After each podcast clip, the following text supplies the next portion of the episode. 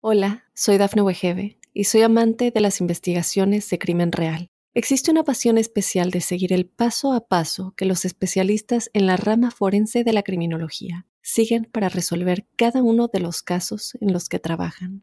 Si tú, como yo, eres una de las personas que encuentran fascinante escuchar este tipo de investigaciones, te invito a escuchar el podcast Trazos Criminales con la experta en perfilación criminal, Laura Quiñones Orquiza, en tu plataforma de audio favorita.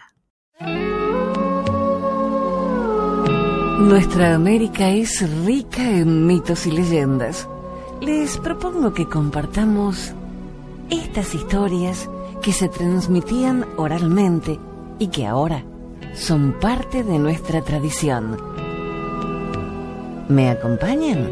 Soy Jenny de Bernardo.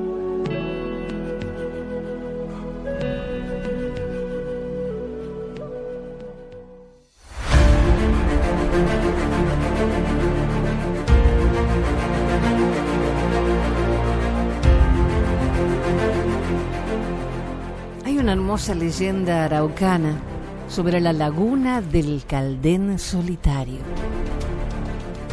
Los componentes de la tribu del cacique Tranahué, montados en sus caballos, cruzaban la extensión arenosa.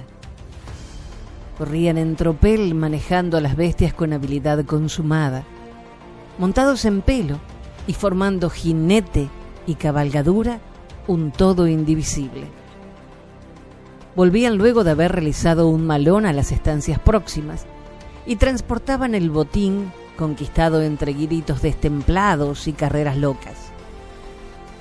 Como de costumbre, los hombres montados en sus caballos habían atacado a los pobladores con sus lanzas y boleadoras, mientras las mujeres y los muchachos indios que siempre marchaban detrás en el momento del asalto habían entrado a las habitaciones apoderándose de todo cuanto encontraban a mano. Confiados y contentos cruzaban el arenal cuando tuvieron una sorpresa por demás desagradable. Conocedores del lugar y de las costumbres y poseedores de una gran agudeza visual, no pasó inadvertida para ellos una nube de polvo que se levantaba en la lejanía y se dirigía a su encuentro. Era un tropel de jinetes que se acercaban. Debían ser sin duda de la tribu de Chochá, el temido cacique que venía a atacarlos. Tranahué dio las órdenes necesarias para ponerse en guardia. Sus acompañantes se dispusieron a la defensa.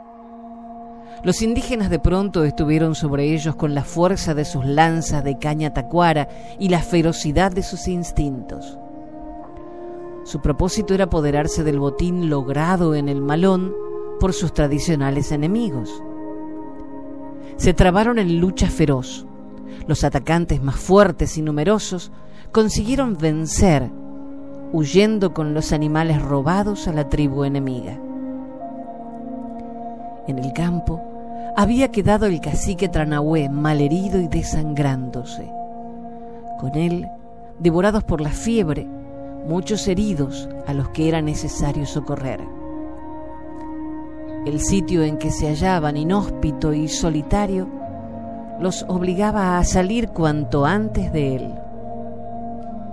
Anduvieron en busca de un lugar propicio, reparado, pero ni un árbol ni un asilo donde cobijarse.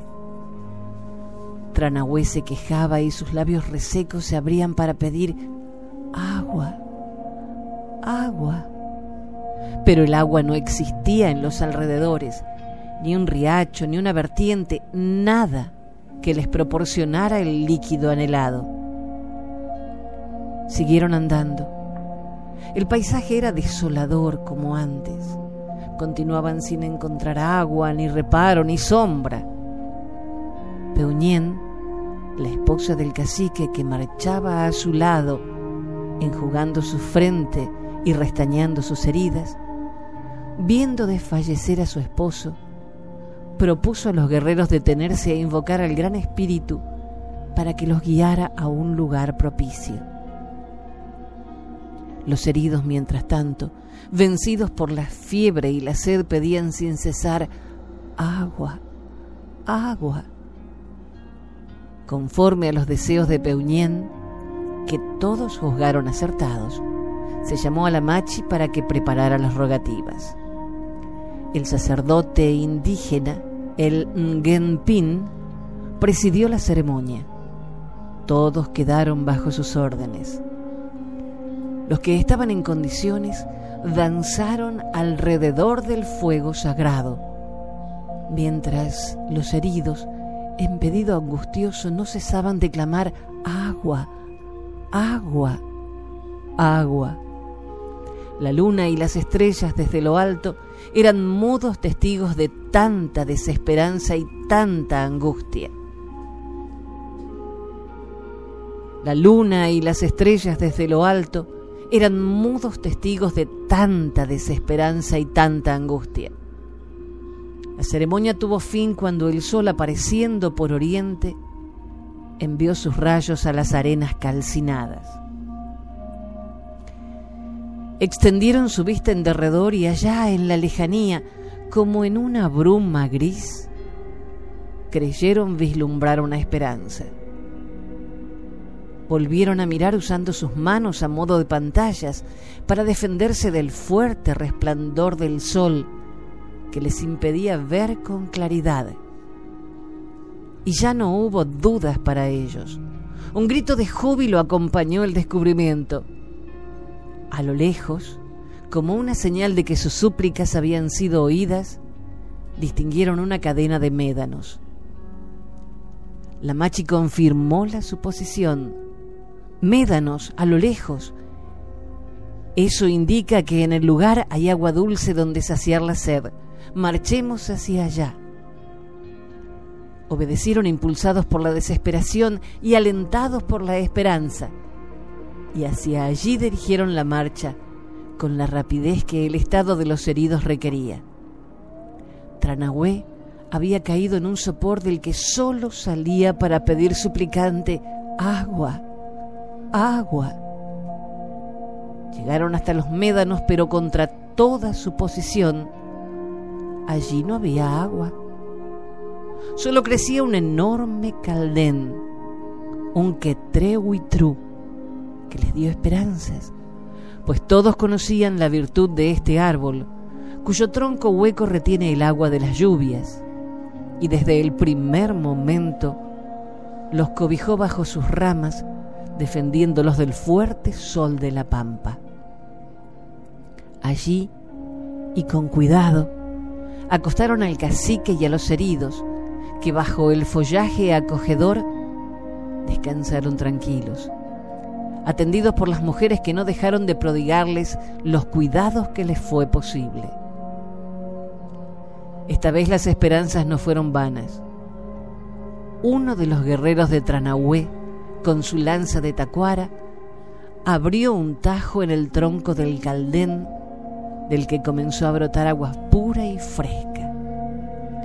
Gritos de alegría saludaron el líquido tan deseado, y después de dar de beber al cacique y a los heridos, todos se abalanzaron a beber, a beber con avidez. El agua seguía manando de la herida abierta en el tronco del árbol solitario, y quedaba depositada al pie, acumulándose en una depresión del terreno. Volvieron a reunirse en ceremonia los vasallos de Tranahue, pero esta vez fue el agradecimiento al Gran Espíritu que había escuchado sus ruegos, el motivo de la celebración. Por fin el cansancio los venció. Se echaron bajo las ramas del gran árbol solitario, y mecidos por el ruido del agua que continuaba cayendo, quedaron profundamente dormidos. A la mañana siguiente el sol llegó a despertarlos. Uzi fue el primero en ponerse de pie y el primero en lanzar una exclamación de sorpresa. Un espejo de plata entre los médanos, donde se reflejaba todo el oro del sol, hirió su vista.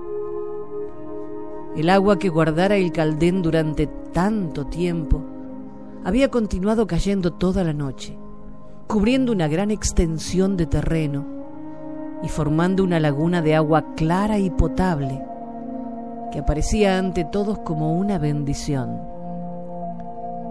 Uzi, impresionado ante la maravillosa visión, exclamó, que Trewitru Lafken, la laguna del Caldén solitario. Así la llamaron desde entonces. El Caldén seguía erguido, ofreciendo el asilo de sus ramas generosas. La herida del tronco se había cerrado ya una vez cumplida con creces la misión que le encomendara el Gran Espíritu. Merced al líquido providencial y a los cuidados prodigados, Tranahue curó de sus heridas y recobró la salud perdida. Reinó sobre sus súbditos como lo hiciera hasta entonces. Vueltos a la normalidad, el cacique decidió retornar con la tribu a sus dominios abandonados durante tanto tiempo. Pero los principales jefes, interpretando el sentir de los vasallos de Tranahue, agradecidos al que y Tru, pidieron al cacique que se levantaran allí los toldos, en el lugar donde habían salvado sus vidas, junto a la que y Tru Lafken, que les prometía campos fértiles y abundante alimento.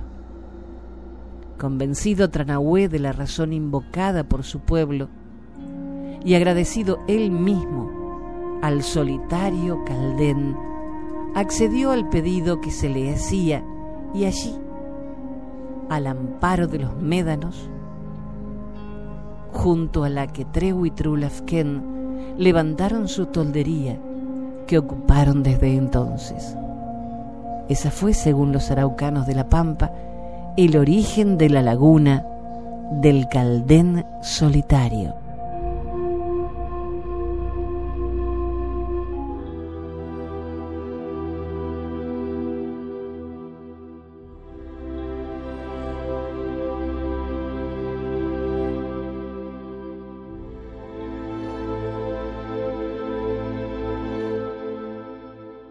¿Sabes que antes en el mundo no había estrellas? Las tenemos gracias a Abuela Araña.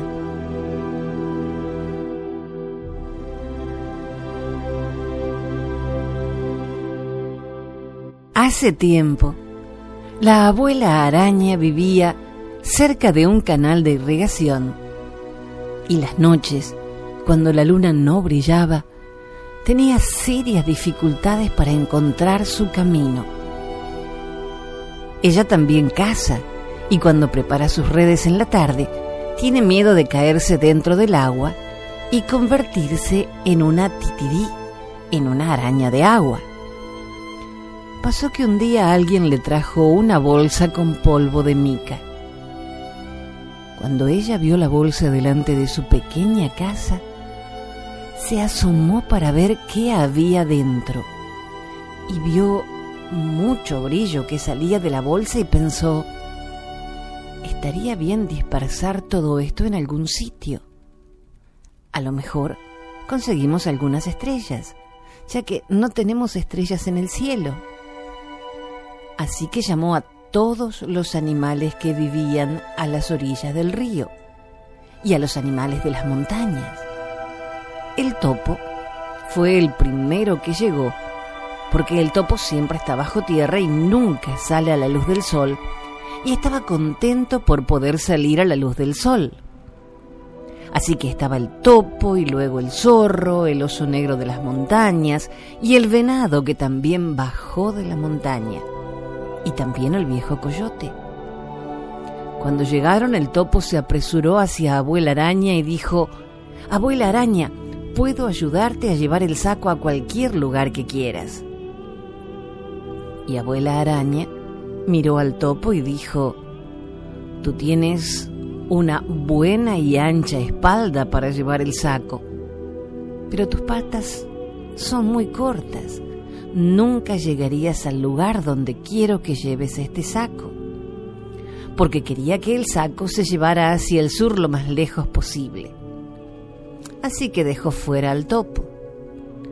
Luego el zorro se acercó y dijo, Abuela araña, puedo ayudarte.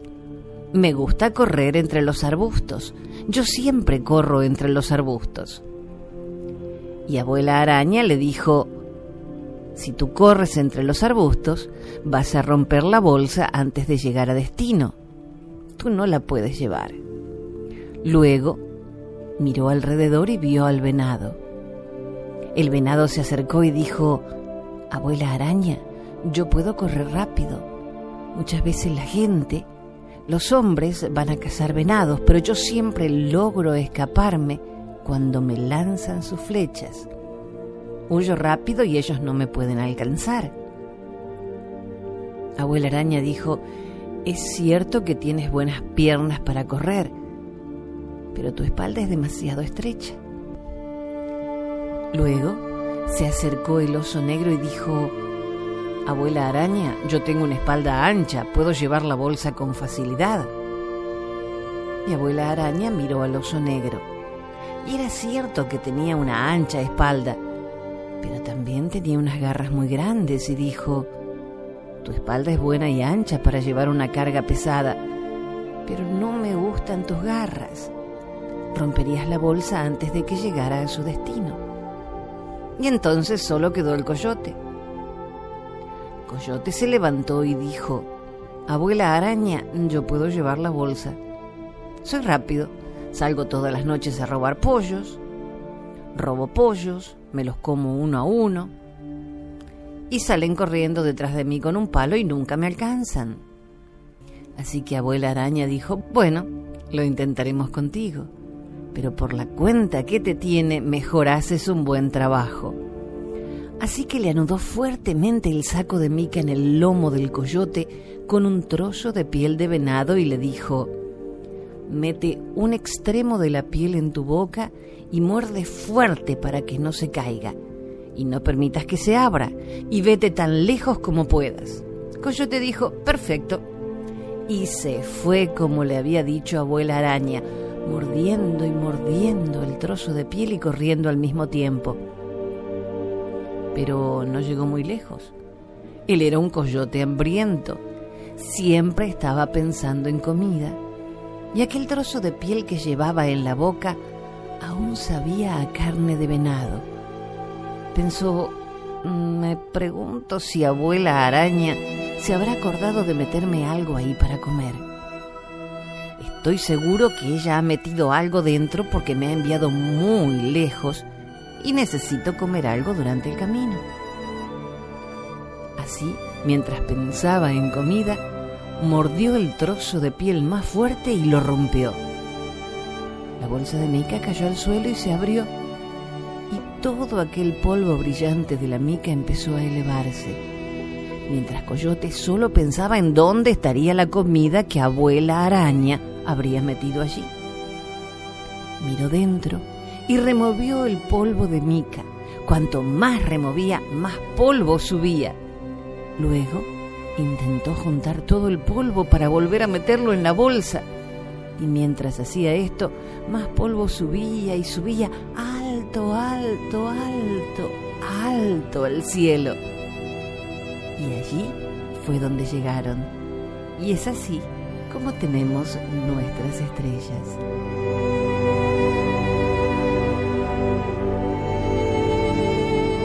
extraído de Cuentacuentos de Ocán por Esther Martínez, Poet Sawa o Blue Water.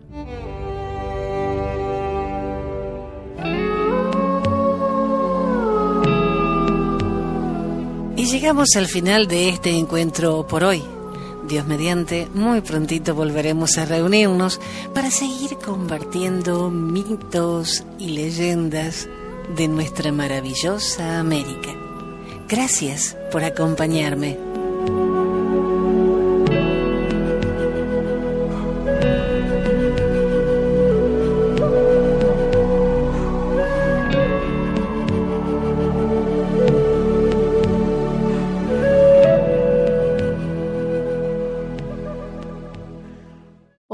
Soy Dafne Wegebe y soy amante de las investigaciones de crimen real Existe una pasión especial de seguir el paso a paso que los especialistas en la rama forense de la criminología siguen para resolver cada uno de los casos en los que trabajan.